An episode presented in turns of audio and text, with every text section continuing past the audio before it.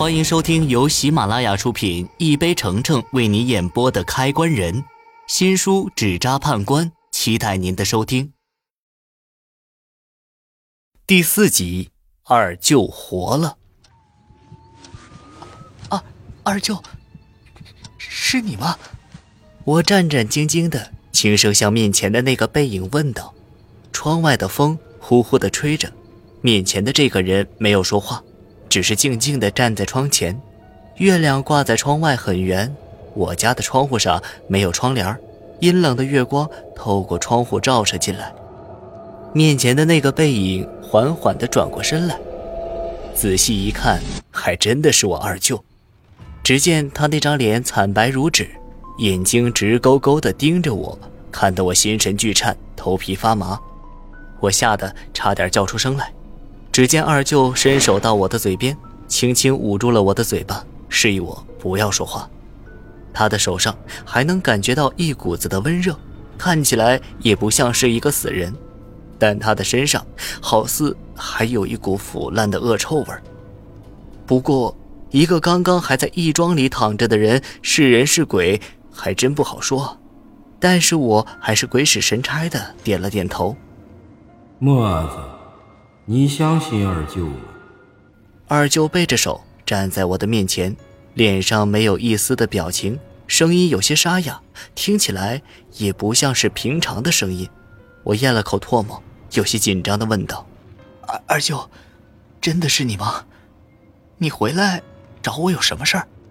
二舅看着我，沉默了片刻之后，叹了口气：“时间紧迫，我长话短说，你回去。”把你家里你爷爷留下来的纸人拿到村里义庄那里，不然今晚过后就是你的死期。你表哥已经帮你挡下一回了，还有，你表嫂不能信。爷爷留下来的纸人，这个我倒是听说过。很早之前，我家开了一间衣物店，那时候爷爷还是十里八乡最出名的扎纸匠。听说当时爷爷扎出来的纸人还能自己动起来，详细的我就不是很清楚了。我也没见过爷爷的手艺，据说这个手艺到最后也没有传给我老爹。不过爷爷生前最后一个扎的纸人倒是放在我家店里，我爹一直不让我碰这个纸人。二舅的这个请求倒是让我陷入了两难的境地。此时二舅也有些着急地问道。墨子，没时间了，你再犹豫的话，今晚肯定会没命的。之前你表哥只是帮你挡下了这一变数，不然你就死在棺材里了。记住我说的话，你是我的外甥，我一定不会害你的。听到棺材，我心里猛地一紧，脑海中又浮现出当日躺在棺材里的场景。记住。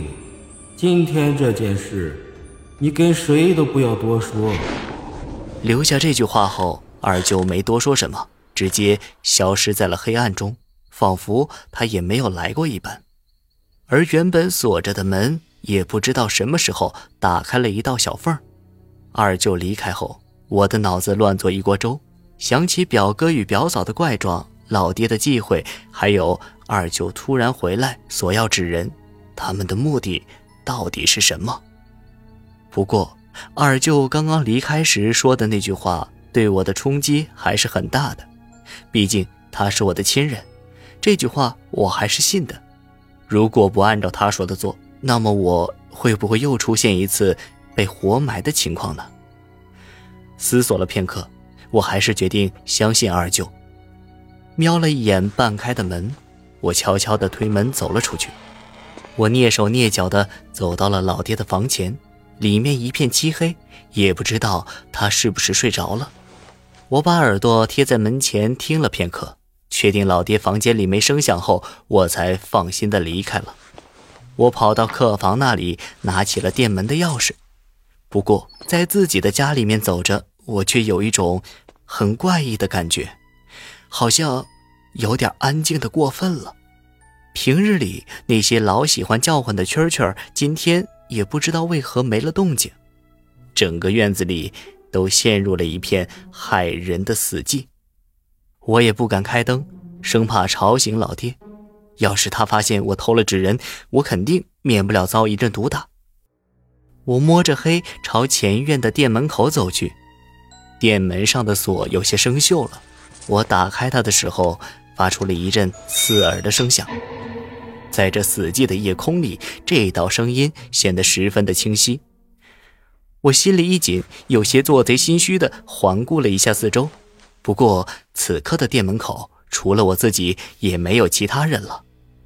这时我才稍稍的松了口气。我小心翼翼地推开了那扇店门，虽然还是发出了一些声音，但是我也想不了那么多，直接一脚踏进了店里，随手掩上了门。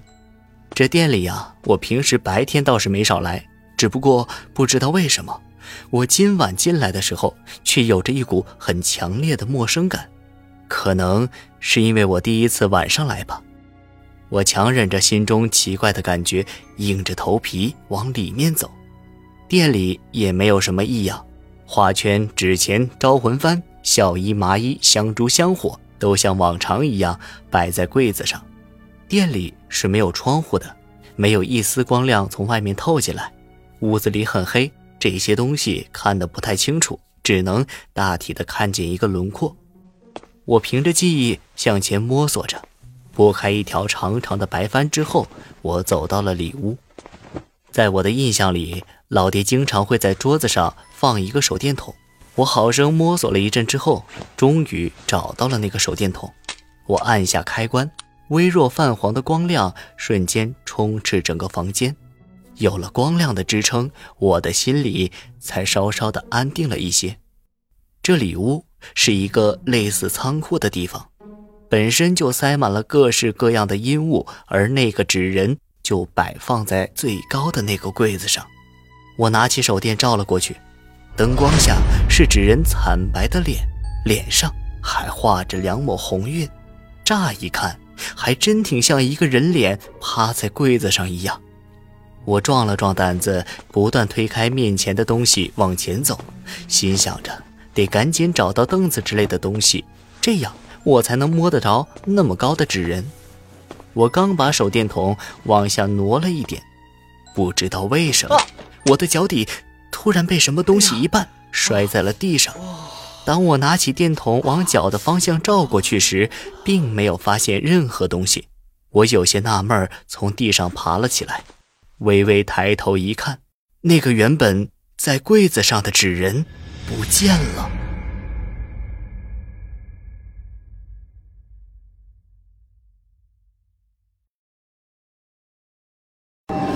本集已播讲完毕。